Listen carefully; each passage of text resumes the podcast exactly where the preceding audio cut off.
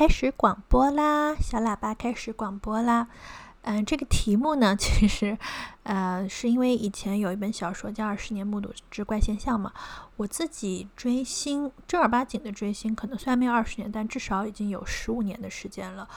最近呢，闲在家里，有的时候会看看豆瓣呀，或者是说刷刷微博呀，就发现现在的这个内娱啊，就以前我们可能我们小时候就追韩流啊，或者是追日本啊，可能有些人追港台啊比较多。现在可能很多人都因为限韩令呀或各种各样的关系，内娱也发展起来了嘛。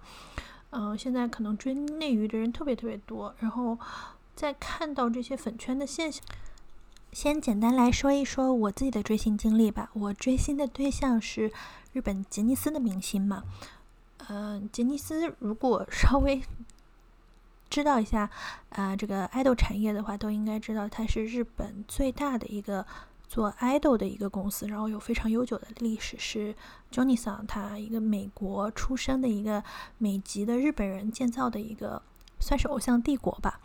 呃，已经发展了有超过六十年的时间了，嗯，所以算是一个非常成熟的一个体系了。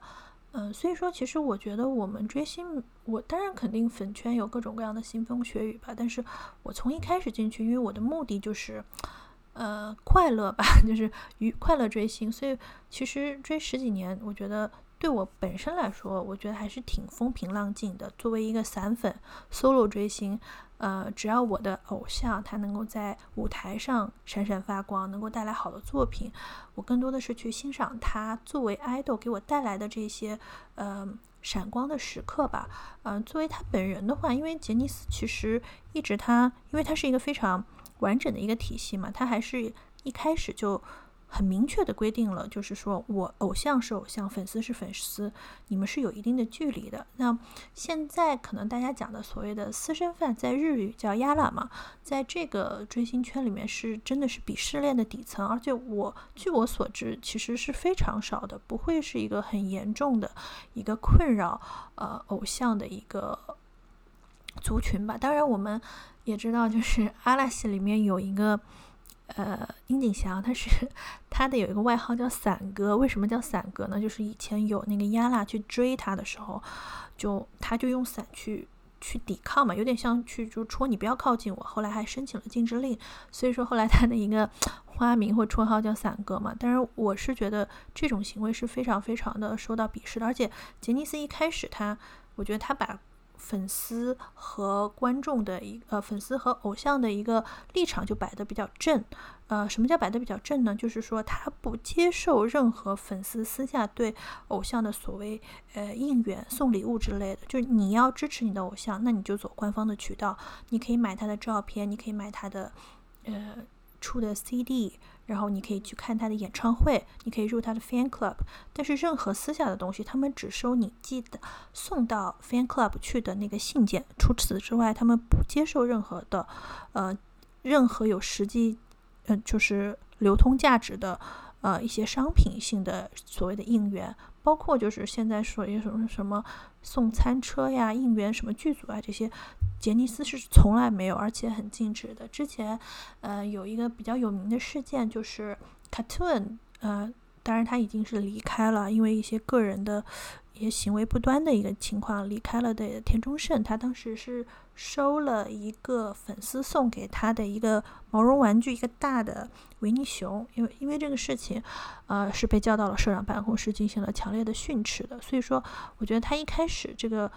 嗯，他们建立的这个一套完整的系体系和规范，就已经把。偶像和粉丝之间的敬畏是画的比较分明的。你站在什么位置？呃，偶像为粉丝提供的是。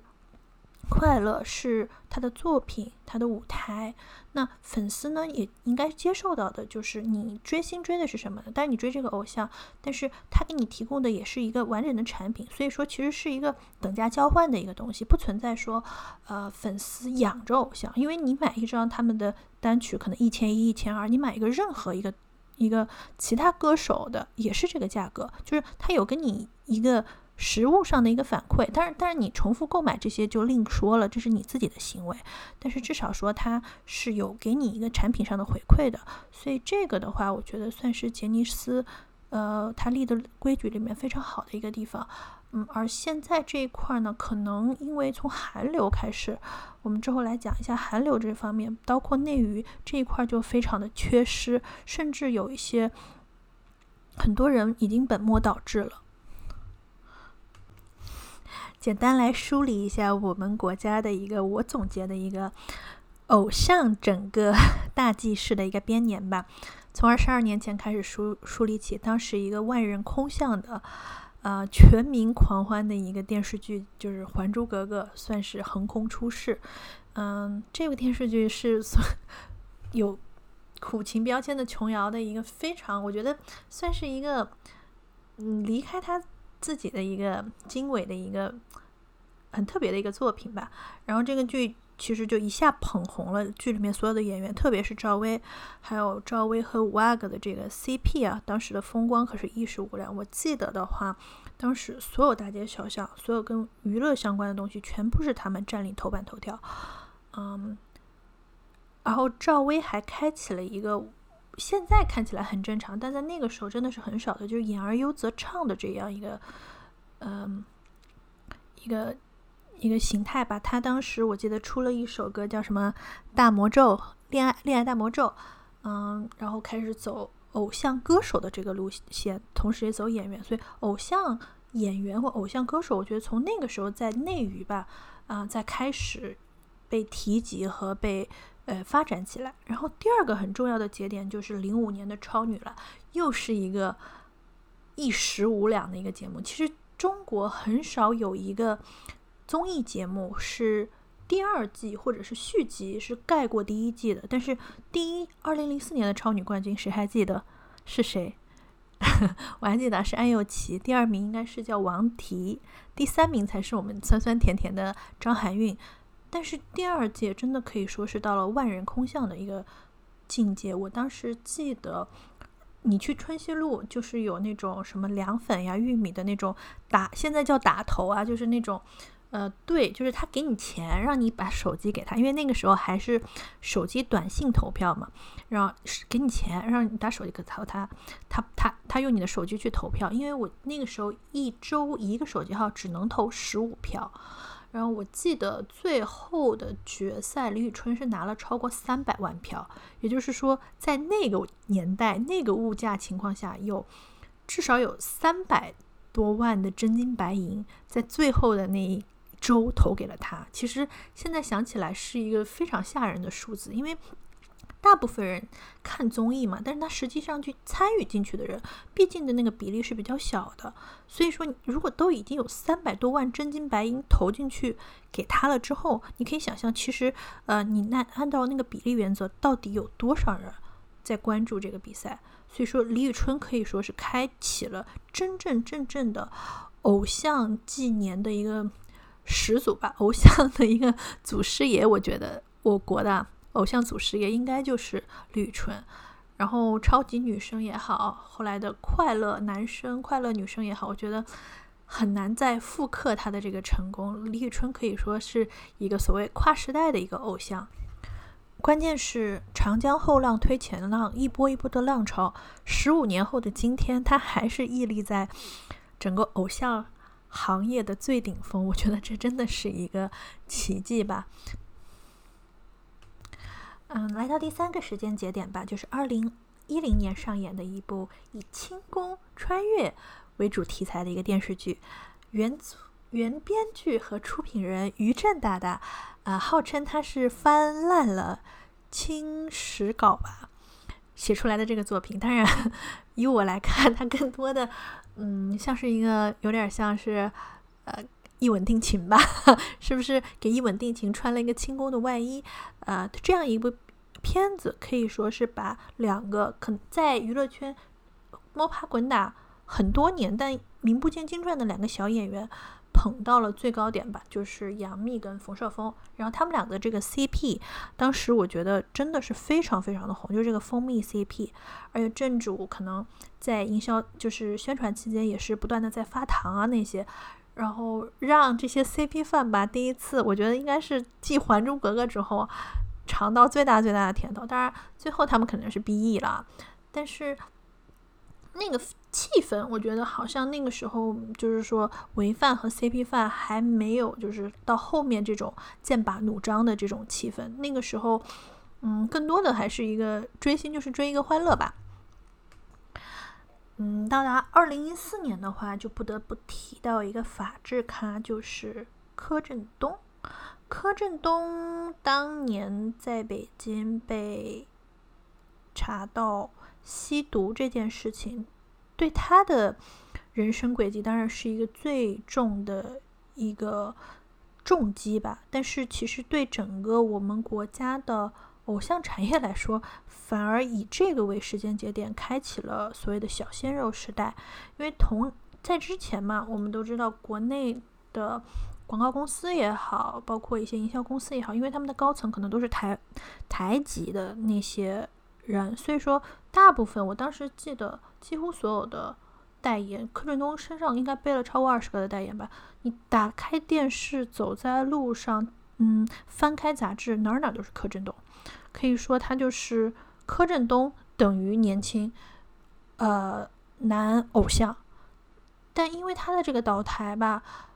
其实让更多内地的所谓的小鲜肉有了一个长足的发展。然后同年啊，因为上映了一部嗯游戏改的一个电视剧嘛，就是《古剑奇谭》。那个时候，大师兄和李易峰演的，呃，苏苏、百里屠苏和大师兄他们的这个，不管是个个人也好，还是 CP 也好，哈，这两个人在娱乐圈这么多年，第一次我觉得算是他们走上了。一个新的一个高峰吧，然后同年的话，其实就是 EXXO 这个组合的，呃，吴亦凡和鹿晗他们的回国，也加入到了这个战局，包括像井柏然，他是顶替呃柯震东去演了这个《捉妖记》，就是你你看就已经算是四五足鼎立了，然后到了二零一五年。又上映了一个非常重时间节点的一个网剧，虽然说它的制作，呃，只能说是粗制滥造，但是因为它里面有一个二次元纸片人界巨大的 CP，那就是平鞋 CP 的《盗墓笔记》，呃，李易峰和杨洋的这个 CP 啊，就是可以说是。当时我觉得第一次我我发现就是说以前都是 K 磕 CP 就是可以嘛，跟违犯可能因为本来可能基数也不是特别大，但是那个时候第一次感觉到违犯和 CP 饭之间可以这么的水火不容。但是杨洋也是通过这个戏也起来了，然后这个时候正式奠定了四大流量。我们所说的四大流流量就是李易峰、杨洋、吴亦凡、鹿晗。然后同年上了一个，我现在觉得是挺有意思的一个综艺啊，虽然说只有第一季好看，就是嗯芒果台的《全员加速中》，它是买的日本富士台的《全员逃跑中》的版权嘛，让大家第一次，虽然这个节目不是很红，但是在让大家第一次对 TFBOYS 有了一个比较正面的印象。他们就是真的是很好的少年，我也是第一次注视到这几个小孩儿嘛。因为之前其实他们的莫名其妙的恶评啊，就比如说说他们是掏粪男孩啊什么的都很多。但是从二零一五年开始，他们开始越到这个更多的大众面前之后，更多的就是正正向的一个少年人的一个代表的形象，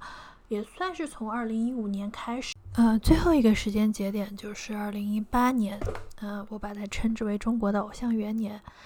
呃，这一年呢，爱奇艺和芒果分别的奉上了一档偶像选秀类的节目，准确说是，嗯，照搬的韩国 Mnet 的一个。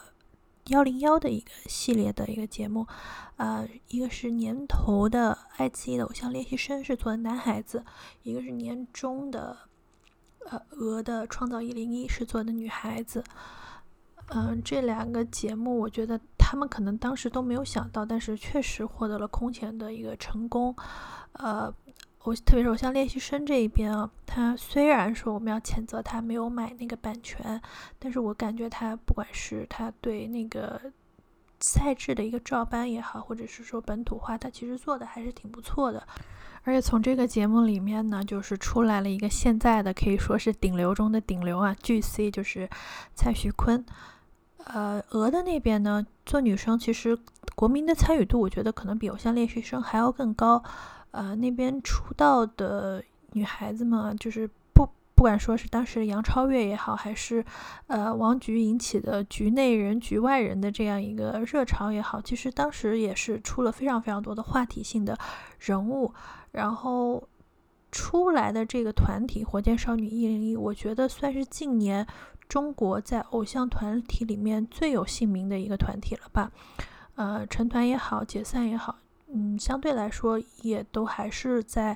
呃，舆论上面获得了比较大的一个影响力吧。从一八年开始啊，就是桃和鹅每年都会做一档这个一零一系列的节目，今年到现在为止已经做了六档了，还有包括像酷啊也会做，所以说其实我感觉这个。不知道这个模式还能持续多久啊？现在已经可以看到它是比较比较疲软了。除了今年因为疫情的关系，可能近有一点点回光返照，但到明年呢？因为我具具体说，好像青三和创四已经开始招募了嘛。这个系列到底还能够持续多久？我是存在一个问号的，因为真的良莠不齐，而且。呃，这个池子的这个破到底有多大？你每一年来得及输输送那么多所稍微合格一点的人才吗？啊，培训真的能够跟上吗？还有全网只有三百秀粉，他们哪追得赢啊？当然，这只是我的吐槽和逼逼了。但是确实，二零一八年对于中国的整个偶像产业来说，也算是一个非常重要的时间节点。一零一系在本土的落地和成功。也标志着这个产业的不断发展和资本也盯上了这一条产业链吧。至于之后要怎么榨干全网的三百秀粉，怎么出圈，怎么割韭菜，怎么赚快钱，这个就是后话了吧。这个资本进来赚快钱，一波一波的割韭菜，让这个本来就还没有准备好、不是很肥沃的土地哈，我觉得很快就会寸草草不生了。怎么来转型？怎么怎么来让这个偶像产业持续的良好的正向的发展？我觉得这个不光是业内人士吧，包括其实这些从。从业的偶像本人和他们的粉丝，我觉得这个都是一个非常值得去探讨的一个问题。因为一个繁荣持续的产业，其实是对所有的方面，不管是资方也好，这些参与在其中作为很重要有机组成部分的这些小小 idol 们也好，还是他们的这些粉丝们来好，其实都是一个呃更好的一个土壤吧。简单的总结了一下。中国这个偶像市场发展的几个重要节点之后呢，我就想来大概说一说几个关键词吧。第一个词就是集资，或者是说集资 battle。先说一下集资集资 battle 吧。什么是集资 battle 呢？其实这个应该在国内最早是在河内，也就是 S N H Forty Eight。里面比较普遍的一个现象，因为他们每年都有一个总选嘛，然后这个总选的话就是谁的粉丝真金白银砸的多，谁就可以站上那个所谓的顶峰 top 位嘛。那他们就需要不断的进行一个 军心的刺激啊，所以说就有这种互相的 battle。然后这个 battle 应该据我了解，并不是说你们两个，并不是说完全像赌博一样，就是说赢者通吃。然后呢，他们可能还会根据一些商定，会有一些系数，基本上还是一些粉头或者是后援会牵线的一个东西。可能他会有一些惩罚的措施，但比如说，呃。你们输了的话，要答应对方一个什么什么那样的要求啊？这种，然后这个被推广到河外的话，应该是在二零一八年的创造营的时候吧。那个时候开始，在后期会有一些集资 battle，因为在偶像练习生的时候，其实这个风气还不严重吧？据我所知，应该是不是很普遍。但是在呃创造一零一的时候，就后期就开始。渐渐的起来了。作为一个一直都 solo 追星的散粉来说啊，其实我们可能不太理解他们 battle 的目的。如果不是说赢者通吃的话，但是你这样想一下，它其实是一个军心、稳定军心、提升士气的一个作用，就有点像是说你去竞标、竞拍。呃，比如说你去买一个画呀，或者是你在日拍上拍一个东西，越到后面越白热化，你就说啊，差一点我们就要赢了。这个时候那种危机感会让你投入的更多，更让参与的人那个就是肾上腺素飙升啊，就是会做出一些可能平时在没有这种压力或者没有这种现实情况下不会做出的一些举动，所以它也算是有它一定的意义吧，在就是。为了达到它的目的上来说，然后这个集资 battle 呢，我觉得现在真的是有点夸张。这个东西，我觉得它其实是游走在法律的一个灰色地带的。中国是不允许非法集资的。这个集资的主体和它的目的和它的可监控性，其实都不是那么明朗的。所以说，包括后援会，它不是一个。正式的一个注册的 entity，那他所有的这些行为到底在法律上是符合规范的，还是不符合规范？其实这些东西都有待商榷。如果被举报了，我相信你们就是非法集社，你们就是非法集资，这个是可以判刑的。但是，当然现在这个粉圈这个东西，可能现在最多就是说风气太盛了，被叫停，好像说。真的走上法律这个途径，我还没有听说过。但是这个东西，它真的是好的吗？我其实觉得粉丝吧，我觉得追星更多的是快乐。如果当追星给你带来的是压力、是紧张感、是不快乐的时候，到底这个东西对他投入和付出还有没有意义？这个东西，我觉得，嗯，应该只待商榷吧。第二个关键词就是控评。这个控评呢，主要是集中在微博这一个公共平台，当然还有一些大大小小的，什么我知道什么阿基米德呀，包括网易云啊，包括 QQ 音乐这种一切有评论并且对公众开放的一个区域，都会存在控评。控评是什么呢？就正常情况下，比如说一个事件或什么的东西，呃，一个信息发出去之后，大家。因为都是用户嘛，你可以反应，你可以做一些正常的反应。比如说，我是普通人，我也会，比如我喜欢，我不喜欢，我可以去发表一些意见。但是粉丝控评呢，就是他们有一个统一的格式或什么的，他们一定会把那个他们想要，比如说宣传的也好，他们想要留下的那个 message 也好，放到所有地方的最前面。因为基本上所有的评。呃，评论的话，它都是那个热度最高的在最前面嘛，所以它那个叫内赞啊或什么的，然后让你其实说看不到真正的评论。如果是在他们自己喜欢的 idol 或者是 group 的那个呃账号下面还好，但是因为中国涉及到大量的公众号，呃，包括营销号也好，比如说我随便说一个，呃，比如说凤凰娱乐，它可能报道了一个最近娱乐圈的一个事件，但那个事件里面可能提到了。呃，五个人或十个人，那他中间有一个粉丝或者两个粉丝，他们就会去不断的去控评，让自己的那一个想要传达出去的那个 message 放到最上面。那实际上可能，因为每每一个事件嘛，不管娱乐事件也好，公共事件也好，其实大众会有各种各样的点评啊这些的，因为你不是在这个呃这个 group 里面的一个人，你是一个形单影只的一个声音，因为这样的控评，你的声音就是永远不会被别人看到。所以说很多。其实不是粉圈的人吧，他但是他可能关心这些的人，他就会很讨厌这种控评的行为。这个的顶峰，我觉得应该 还是三小只吧，特别是之前在那个，你看每年的八月是他们的那个周年庆吧，呃，周年演唱会前后，几乎提到他们所有所有的大大小小的。微博只要是那些，比如说公众的那些蓝 V 啊、红 V 啊什么的，营销号发的那些，你在下面你看不到任何其他的评论，全部都是空评，就是那种统一格式的一些东西，然后他们不断的去内赞。据说三小只，包括可能也有 CP 粉吧的粉丝，在那一个一个月中间的一两周，可能说是不眠不休，不断的在做这种任务。嗯，控评的好处。可能就是所谓的有进化的作用吧，就是让不一样的声音不被看到，让自己想要传达的 message 强有力的传达给别人。但是其实路人真的会去看这些评论吗？我表示怀疑。其实更多的还是一种内部较劲儿的一个这个心理吧。嗯，这种东西呢，就是你从外面外面去看，你就会觉得有必要做到这一步吗？但是在内部的话，他们可能因为他们。的一些使命感也好，或者是说不要输给对家的心态也好，这个控评的这个行为是一直存在，而且我感觉是有点越演越烈的吧。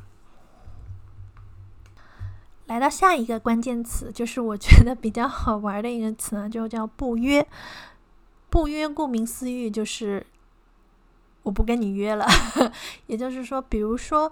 我是某组合某成员的粉丝，因为这组合出了一张专辑，因为我不满意它里面分的 part，或者是说它的站位，我们就拒绝购买，并且是大量的宣传，让整个粉丝群体都拒绝去购买这个专辑。嗯，最近最鲜活的例子就是硬糖少女三零三的赵月，她是其实是第二名出道的嘛。而且他的粉丝可能并没有很服第一名的 Selina 一高，觉得自己才是 C 位，才是 top。但是因为各方面的原因，他们的决定就是不约，也就是说他们拒绝购买，就是作为一个粉丝群体。因为基本上大头还是后援会的这个集资也好，后援会牵头的这些购买也好，他们传达出去的这个 message 就是我们不买这个专辑，然后以至于。他们的这个销量是非常差的，因为如果你你在不管是 QQ 也好，你在网易云买这电子专，你都知道，他会成立各种各样的工会，就比如你是喜欢这个粉丝，这个 idol，你可以散粉也好，或者是说组织性的也好，你可以加入一些特定的，就以他名字啊命名的，或者明显是可以看出是他成分的一些工会。那这个呢，也是一个比拼的点啊。那我们可以看到，虽然说他们卖的总体来说跟不管是火箭少女也好，他们的前辈还是 Rise 也好，差距很大。但是你可以看到，心灵那一高，他他的粉丝还是占比非常高的。那相反呢，赵月的粉丝虽然他是第二名，但是因为他不约嘛，他整个他以赵月的这个粉丝群体，在整个的这个。呃，《印堂宣言》这张专辑的购买的比例就非常非常的低了。当然，我觉得不约的理由千千万啊。那如果是我们 solo 追星的这些人，可能是不是很理解？特别是如果你是走日韩这一条路，很多人他可能搞团，就是 solo。的成分，他当然我喜欢中间某一个团团体里面的某一个人是我的一推，但是我对整个团体也没有恶感的这些人占比较大的分量的话，很多人其实不太理解不约的，因为这个东西，你的 idol 的人气，如果你想要证明的话，其实这个是。比较好的一个证明的一个渠道，因为其他的东西它不是所有人都能看到的。但这个数字，因为你加入了工会嘛，所有的东西都是明码实价，相当于你实际上真金白银花了多少钱，不光你看得到，所有的人都看得到，其中包括你的对家，或者是其他的围观群众也好，或者是其他的组合的粉丝也好，甚至是金主爸爸也好，都能看到。其实是一个很重要的指标吧。当然不约的理由千千万了，这个具体大家为什么不约，这个就就只能说，呃，他只要能够说得出道理，并且粉丝去支持这种行为，那我们作为外人也无话可说。只是这算是一个比较特别的一个现象吧，我觉得在中。国，我觉得在中国算是一个比较特别，因为基本上你看日韩的话，他可能走团的比较多，基本上大家喜欢一个人，他会去约。但是像在日本的话，其实因为可能没有特别强的一个组织性，你很难去分辨一张专辑的成功归咎于谁，除非他发彩虹盘就个人封面呢。但是，比如现在韩国，它可能有一些也是粉丝工会什么的，还是可以看出来的。所以这是一个挺重要的指标吧。所以一个重要的 KPI 来看的话，既然说到了赵赵月，那必须要说一个跟他密切相关的一个粉圈的一个词汇，就是搬家。搬家这个词呢，不是 我们自己从呃。这套房搬到那套房的意思，在粉圈，特别是它是一个中国粉圈限定的一个词汇或者是一个文化现象吧。呃，是新浪微博呢给，我觉得是为了赚钱啊，呃，为给所有的明星呢分了一个三六九等，做了一个有点像呃金字塔形的一样的一个分类吧。最底层呢，就是练习生。如果你参加各种这样的节目没有出道，你就在练习生榜。如果练习生能够成功出道呢，它就会自动把你搬到一个新星榜。但新星榜它是相当于一个 mid layer，是中间的。那最高层次的呢，就是如果你是出出身是呃大陆的话，那就是内地榜；如果你是出生在港台，就是港台榜；如果是外国人，可能就。呃，亚太榜，然后欧美榜。那亚太榜、欧美榜我们就暂时不说，可能港台榜也不用说，就说内地榜吧。这些粉丝呢，就要张罗着给自己的呃哥哥姐姐搬家。为什么要搬家呢？其实我们可能理解不了。一个搬家，据说赵月的粉丝是花了三百万也没把它搬出去。那大概就是不争馒头争口气吧。然后。可能因为如果你进入到内地榜，他们觉得你才算是一个真正的明星，而不是一个新星，所以说粉丝们就一轮一轮的 不断的热衷于给自己的 idol 搬家，让他们不再是一个演艺圈的新人，要让他们进入到和前辈们一样的一个领域里，呃，并且他们觉得这种方。这种方式，通过搬家这个方式，第一个是能够让影响力扩大，第二个是能让所谓的 idol 的一个商业价值能够被可能金主爸爸们看见吧。所以这个搬家的大战应该是从二零一八年开始的，在二零一八年的七月之前，每一个月的第一名才能搬家成功，但是后面因为。二零一八年嘛，大家都知道出了两档超火的节目，一个九个人，一个十一个人，二十个人要搬家，这个其实挺挤的。如果一个一一年只有一个一个月只有一个人搬家的话，那到第二年出新团的时候，大家还搬不完。所以后来好像就改成了三个人。那据说那个时候也是血雨腥风吧。不过呢。到今年的八月，就真的是以前可能都是更多是后援会的呃牵头，然后跟偶像的本人或者是工作室联系，然后后援会成做一个承上启下的一个组织作用，让粉丝们积极的参与进来，花出钱出力，然后。Idol 们只是配合的一个工作。那到了今年的八月呢，就属于 idol 们也非常的用力。今年搬家的这几个人啊，赵月，然后有两个是 The Night 的成员，还有一个是青春有你没有出道的曾可妮。这四个正主也是 被号称为搬家四疯啊，这每一天不断的发。微博不断的自己给自己评论，真的就是感觉，如果是我是他们，可能我大指母都出腱鞘炎了。但是你就可以想象到这个事情对，不管是对粉丝来说，还是对这些所谓的小偶像来说，是多么严重的一个事情。但它真的有那么重要吗？这个花了几百万，到底买的是一个什么呢？如果比如说我来说吧，赵月他们家决定加入进去的时候。呃，本来应该是因为只有三个人嘛，那肯定都能搬出去。他现在四进三了之后，他还要搬出去的时候，他以他为代价，因为守恒定律嘛，他如果把精力放到搬家，他肯定就没有精力去买正，也正好是这个月出的他们呃樱桃少女的专辑，也就是说这三百万他放到搬家，但是最后他没有搬成的话，就是什么都没有。搬就算搬就算搬家搬成功了，可能也只有那个第一名在第二个月的第一天能够上到那个 banner，其他呢？说实话，对我们粉丝来，不是粉丝的人来说，你搬的是你是在对着空气打钱吗？但是对他们来说，可能是精神上的一个意义和胜利吧。就是说，如果我搬家成功了，我就能够更是显示出我们的凝聚力。第一个是在。增加偶像的所谓的呃影响力的基础上，让我们这个粉丝的这个群体更有凝聚力、更向上、更拧成一股绳儿。其实有点像是一个大型的团建吧。但当没有搬成功的话，当然像赵月的，好像说他的呃后援会的那些人就全部引咎辞职辞职。其实对他自己的粉圈是一个很大的震荡，相当于是就是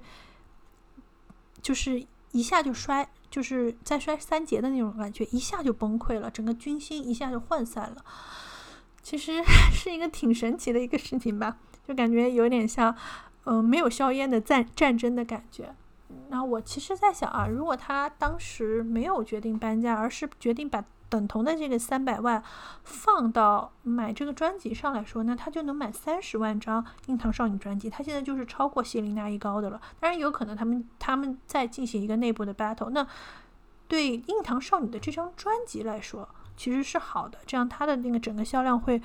可以说是呈现一个爆发式的增长。但是他没有这么做。为什么呢？因为大家都想独美，我猜是这样的吧。就是我可能在，呃，因为我先，如果我搬家，他的粉后援会可能是这么想的，就是说，如果我搬家搬成功了，那我就比 C 位还要早搬家，那么显示我就更厉害。其实更多的时候要的是一种，可能是我们成年人来看是一种虚无缥缈的一种，呃，一种亭台空中楼阁般的一种所谓的。存在感吧，就这个存在感重要吗？当然，在娱乐圈，我觉得瞬息万变，每一天都有八百万个新人出来的时候，这种存在感有一定的价值。但当然，这到底是谁的狂欢？这个我觉得值得我们大家思考思考。然后再说一个最后的关键词吧，当然这个不算是一个关键词，嗯，是应援吧，或者是说应援文化。我这个应援文化特指是。从这几年开始流行的，可能是从韩国，呃传过来的这种应援文化。其中比较重要的就包括像花墙呀，什么时代广场的 LED 呀，各种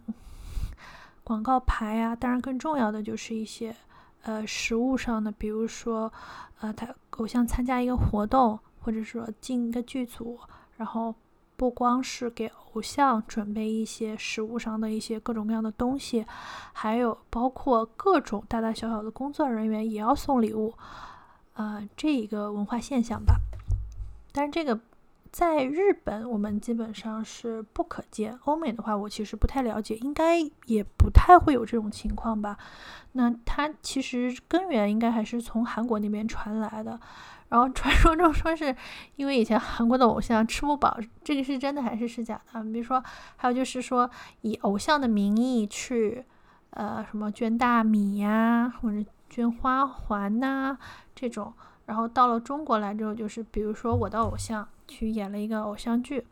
那我就要给这个剧组全部的人应援，什么每一个人都要照顾到奶茶、水果、糕点、餐车，这个还不足以，还要分三六九等的。总制片我得送一个什么钻石，呃，导演我得送个手机，然后各种各样想方设法的大礼包。同剧的演员主主演我要送一个什么什么价值段的东西，大家就开始比比拼这些东西。而且可以说是各种各样的花样翻新，不断的升级打怪，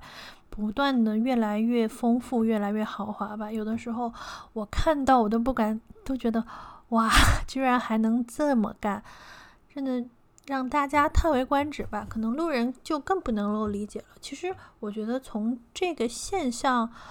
来说，当然它绝对是攀比的一个环节，它而且它能够带来什么正向的呢东西呢？可能他们觉得就是说有面儿吧，就是我为我的偶像撑了场面。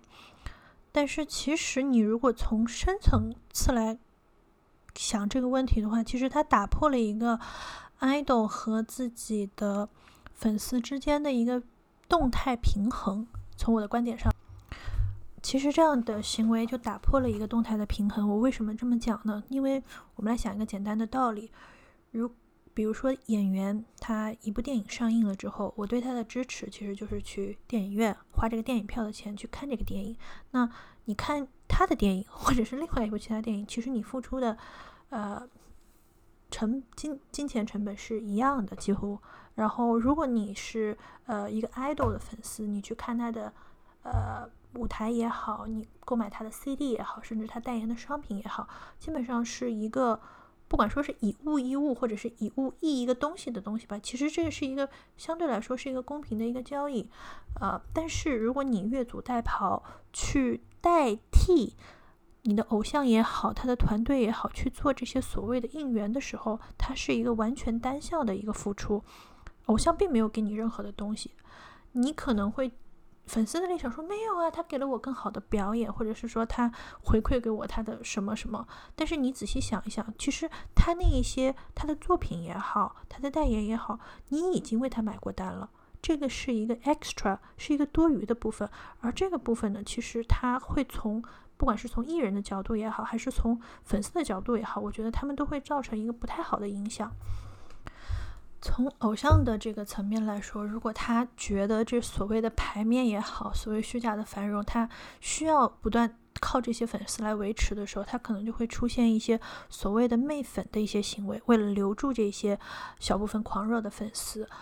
比如说，像我知道有一些偶像，他在非公开的行程的时候，也甚至有所谓的逆应援，就是比如请请粉丝喝奶茶呀什么的。但是其实你想一想，这些。在非公开行程，比如说不是你去站台啊什么的情况下，根据跟着你去拍你的这些粉丝，他真的是所谓的老老实实的粉丝吗？其实这种粉丝更多的是有点过于狂热了，可能说现在规划为私生粉了。但是如果你去一味的把他们的那个胃口养大的话，最后其实有可能会对自己造成反噬。我不知道有些现在的小爱豆他是没有想得很清楚呢，还是说他？有一些什么其他的考量，就为了为了维持现阶段的这样的一个所谓的繁荣也好，其实真的你进一步的去思考的话，这个利害关系最后可能会导致所谓的不能说毁灭吧，就是现在成就你的东西，最终将毁灭于你。嗯，从这些做应援的这些粉丝，或者甚至说粉头大大的角度来说，其实我觉得这些这个方向也是比较。不健康的，为什么说它不健康呢？因为，呃，我们刚刚说了，就是等价交换的一个原则。你有作品，我为你，我支持你的作品，那个是一个等价交换的。我我买谁的作品不是买，我看谁的演唱会不是看，对吧？但是当他是单向的来付出，他已经越俎代庖去帮你完成很多本来应该是你或你团队应该去完成的这些东西的时候，他会觉得他自己的权力更大，他更有发言权，甚至有的情况下他会。凌驾到粉丝或团队身上，现在可可以经常看到撕团队的，你不买你做的不满意，呃，我就撕你，而不如我的意，我就撕你，我就怎么样，什么呃代言什么的，粉丝越来越多的去抢占那个话语权，抢占那个道德的所谓的制高点。为什么他们可以有这种行为？因为他们觉得他们为你付出了特别特别多，而这些东西你收了好处的情况下，你就低我一等。因为我是凌驾于你之上的，我是完全供养、爱的供养着你的。当粉丝因为越来越多这种所谓的不太健康的逆呃应应援行动，让他们不断不断的在高潮任务，把自己不断的呃往那个事情的主导方向上去靠的时候，其实其实挺危险的。比如说，一旦有一个情况下，你做的东西不如他们的意了或什么的。那这些所谓的不管是大粉头也好，私生粉也好，他现他可以脱粉回踩，他跟了你这么久，有那么多你的素材。而且他在粉圈肯定是有话语权的。那他不管是说真实的情况下，比如你，你比如粉丝有恋爱啊，或者乱七八糟，或者甚至没有，他也可以捕风捉影，通过一些剪辑，把他想要表达的这个 message 传给那一些围绕在他附近的那些小粉丝，这样一时就可以积层千层了。最后把你。这些小爱豆推到风口浪尖，或者是推到悬崖边缘，一脚给你踢飞，那真的就是玉石俱焚了。那可能就是什么时候今天成就你的，明天就会毁毁灭你。所以我觉得这个不是特别的健康。嗯，瞎逼逼了那么久，最后来讲讲我自己对粉圈也好，或者是说对中国的这个偶像产业的一些简单的小想法吧。首先，我先说这个偶像产业需不需要？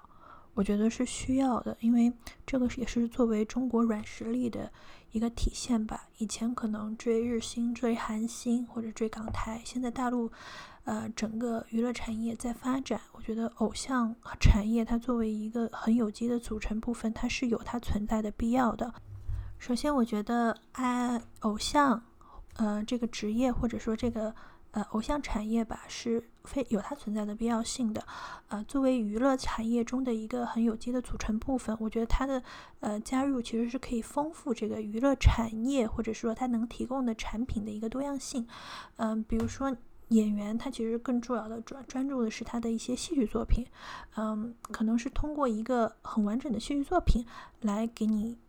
呃，一个感染。那如果说是歌手的话，是他很多歌手其实是比较站桩唱歌呀，这种比较多。包括就算是唱跳歌手，其实他一般是 solo 的情况下，其实他的舞台是比较单薄的。那像这种偶像，特别是像这种组合的这种偶像的话，他其实可以给舞台带来一个丰富性、一个层次性，包括呃队形的一些变化呀，包括呃不同的司职不同呃。部分的人的一个有机的组合，它是可以达到一加一大于二的效果的，而他们最终呈现出来的这些比较好的舞台，其实是可以，我觉得有很强的娱乐性也好，也有很强的激励性。我们回观东亚的话，可以看到，不管是以前的日日本还是韩国，他们的偶像产业其实是非常成功的，偶像可以做很多很多的事情，呃，然后他们能够。作为软实力或者文化输出的一部分，让很多呃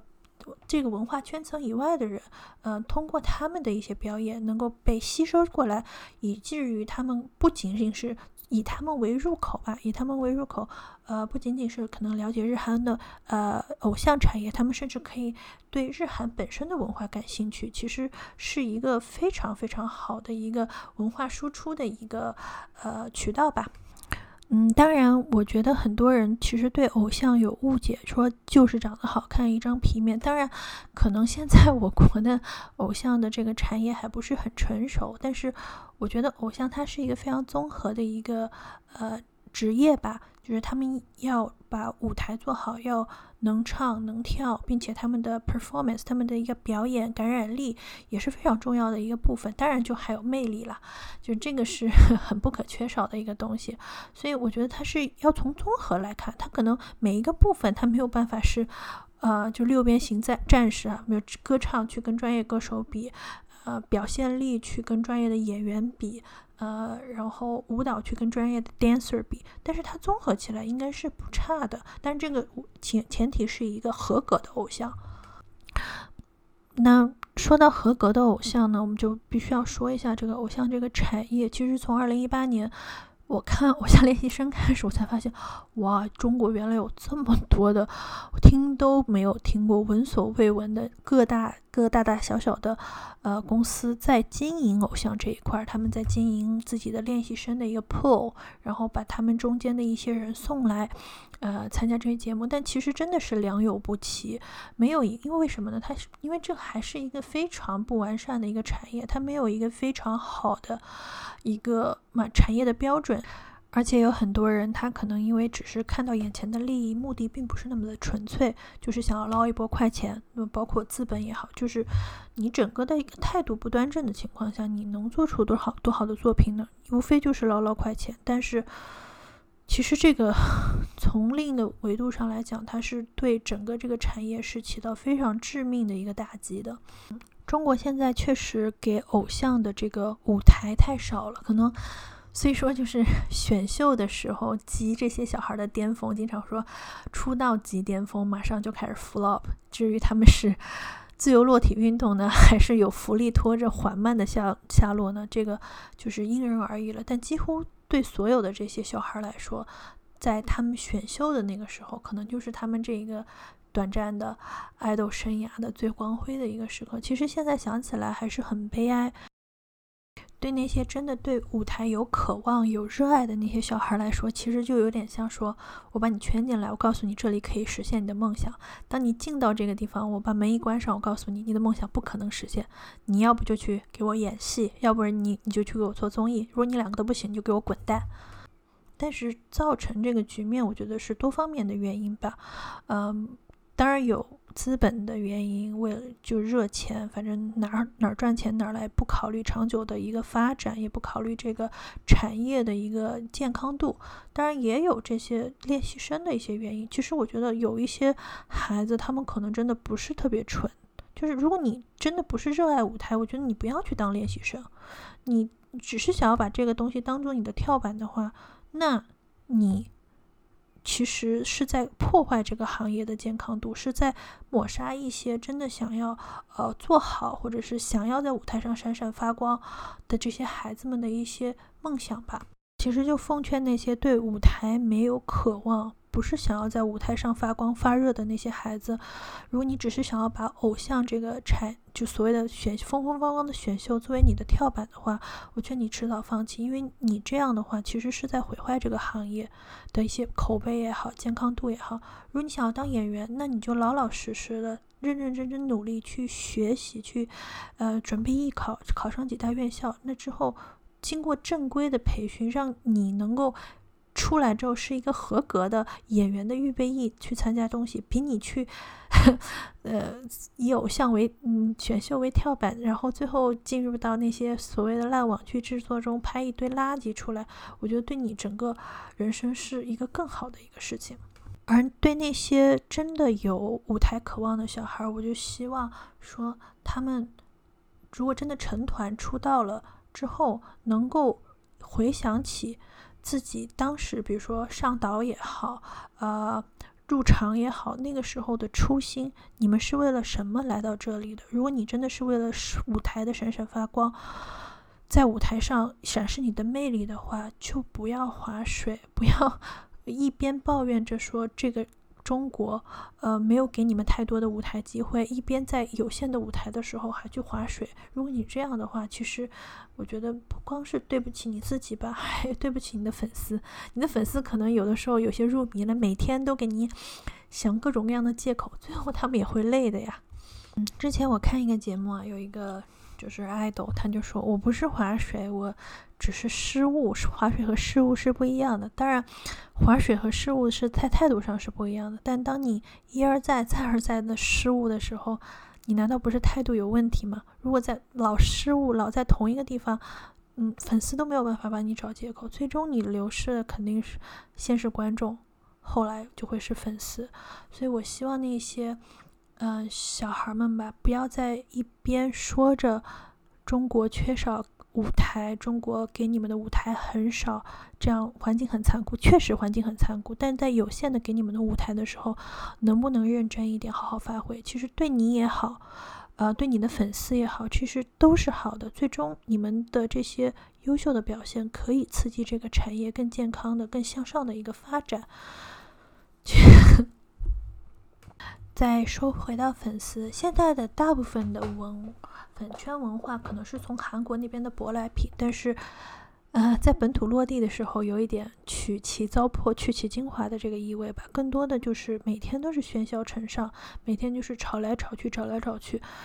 嗯，我我真的想问这些粉丝们的一个很大的问题，就是你们做这些每个件事情都有目的性，你们到底为了什么？就你们追星最本质的是为了什么？如果你本质是为了快乐，当你天天做这些事情已经不快乐的时候，你是不是应该考虑停止？当你追星只是为了激励自己往更好的自己发展的时候，你你回头发现为了这些各种糟心事一身戾气的时候，是不是可以收收手？呃，我觉得一个健康的一个偶像的产业和它不断的蓬勃的发展，其实是多方协力的一个结果。每个人都应该摆正自己的位置和态度。粉丝的话，我我觉得你要把 和你的偶像一起打出一片天地的这个决心，是嗯可以肯定的。但是有些事情不要越俎代庖，更不要觉得自己可以因为一些所谓的没有。本来不应该你做的事情，你做了而去凌驾于呃所谓的正主头上吧，最终我觉得可能大家都不是很愉快。追星的本质到底是什么呢？其实，嗯，我没有办法给一个答案。但是如果当你这种不是生活必需品的东西，它无法给你带来的快乐，而天天是给你带来的一些丧气、愤怒的话，你是不是可以停下来？好好想一想，它不是像原生家庭，你甩不掉这些东西。今天喜欢这个，明天喜欢那个，本来就是自己选择，自己可以选择开始，自己可以选择结束的东西。如果这些东西没有办法给你带来更多的快乐，没有办法把你往更好的你的方向引导，而是带来的戾气，什么小圈子的争权夺利之后，这些东西之全是负面的东西的时候，我感觉大家可以回归一下初心吧，想一想自己为什么要追星，呃，想一想多回归到自己本本质的生活上来，可能就会想明白这一方面的事情吧。再回到之前比较热的一个话题，就是偶像到底是不是一个商品这一个话题上来，我觉得这个可以从两个方面来看吧。一个成熟的一个造星工业，那每一个合格的偶像肯定都是从这个造造星的流水线上下来的一个产品，它绝对具有产品的属性，然后在它的一些技能上是具有可复制性的，比如说啊，杰尼斯他一代一代的男团。或者说 S.M. 一代一代男女团，他们可能都要具有一个呃标准以上合格的一个唱跳或者是 rap 的一个能力，这个方面是可复制的。包括一些所谓的一些团体的一些概念，毕竟这些都是公司打造的嘛，这些都是可复制的。这个属于它的商品属性。那作为不是一个静止的东西，而是一个人的话，每一个所谓的偶像。它在有它商品属性的同时，它一定也有人的属性，而这个人的属性才让它这个偶像成为一个独一无二、无法复制的一个仅此一件的商品吧。所谓的，嗯，这个时候我觉得所有的这些偶像，你想要活得长久，你想要永远的就活跃在大众视线上，就一定要专注于把自己独特的东西加到自己身上来，要让自己的粉丝也好。或者是说，让整个市场知道我有我的不可替代性。嗯，如果我能够对偶像们说一句话，我就想说的是：道阻且长，行则将至。嗯，不管现在的整个娱乐产业，包括资本的一个流动是多么的无情，如果你能够坚持做好你自己，而且你有这个能力，也有这个呃决心和毅力吧。呃，我相信总有一天能够找到属属于你适合你的舞台。嗯，一定要不断的就是说去精进自己，让自己成每一天都成为更优秀的自己。同时要不忘初心吧，一定要想一想你为什么要站在这个舞台上，不要每一个舞台都去珍惜它，不要去敷衍它，不要划水，这样的话才能够越走越远吧。然后我想对这些饭圈 girls 追星男孩女孩们说的就是，嗯，其实更多的 focus 到自己的生活上来，让自己的生活充实，有各种各样的方法嘛。呃，追星只是其中的一个方法。如果你真的在追星的路上收获的就是一些戾气和不愉快的话，其实这个东西不是生活的必需品，你是可以选择放弃的。就是可以，比如说你可以。去其他的爱好，或者是说，嗯，你一定要追星的话，你甚至你可以换一个更健康一点的圈子之类的。嗯，我还想对这些饭圈女孩们，然后呃追星的男孩女孩们说的就是，我觉得一还是不要忘记自己的初心吧。呃，时刻想一想，你追星到底是为了什么？你追星的初心是什么？如果追星这个过程到现在只能给你带来的是戾气和不愉快和疲累的话，其实它本来就不是一个生活的必需品，你是可以随时选择放弃的。还有你的哥哥也好，你的姐姐也好，他们也是鲜活的人，他们不是你自己想要出逼、自己想要红的一个跳板或载体。当你做出一些可能引起争议或者极端的行为的时候，你有没有想过，这真的是对你的哥哥也好、姐姐也好是好的吗？所以说，其实每个人都 peaceful 一点嘛，更多的关心自己，先把自己的生活过好。追星只是一个调剂，当你可能你无聊的时候，他可能给你一些欢乐、一些慰藉；然后当你很忙的时候，他能够让你轻松一下、解解压。其实就仅此而已。这样的话，其实有点像朋友一样，君子之交淡如水，合则合，不合则分。不要把什么东西都弄得太轰轰烈烈了。嗯，我觉得不管是偶像也好，呃，粉丝也好，都还是最重要的就是摆正自己的位子，呃，不要妄自菲薄，也不要妄想于凌驾于别人之上。粉丝就是，呃。你喜欢这个偶像，你热爱他的舞台，热爱他表现，可能喜欢他的长相。那只要在他 能够满足你这些要求的情况下，你能想想要继续支持他，你就支持他。呃，爱就深爱，不爱就走开嘛。对于偶像来说，你已经是可以说是从万人中脱颖而出的天之骄子了。你有这样的资源，有这么多万人的宠爱，是不是应该把他们把这种宠爱也？变成一个推动你前进的动力，不要想着说，呃，这些东西是理所应当的，没有任何的东西是理所当然的。当你不愿意继续付出努力的时候，当你不愿意，呃，认真对待你的舞台或者是对待你观众的时候，你要知道，这些人他们耐心是有限的，总会是走开的。没有人可以无缘无故的得到跟你没有亲缘关系人的爱和保护。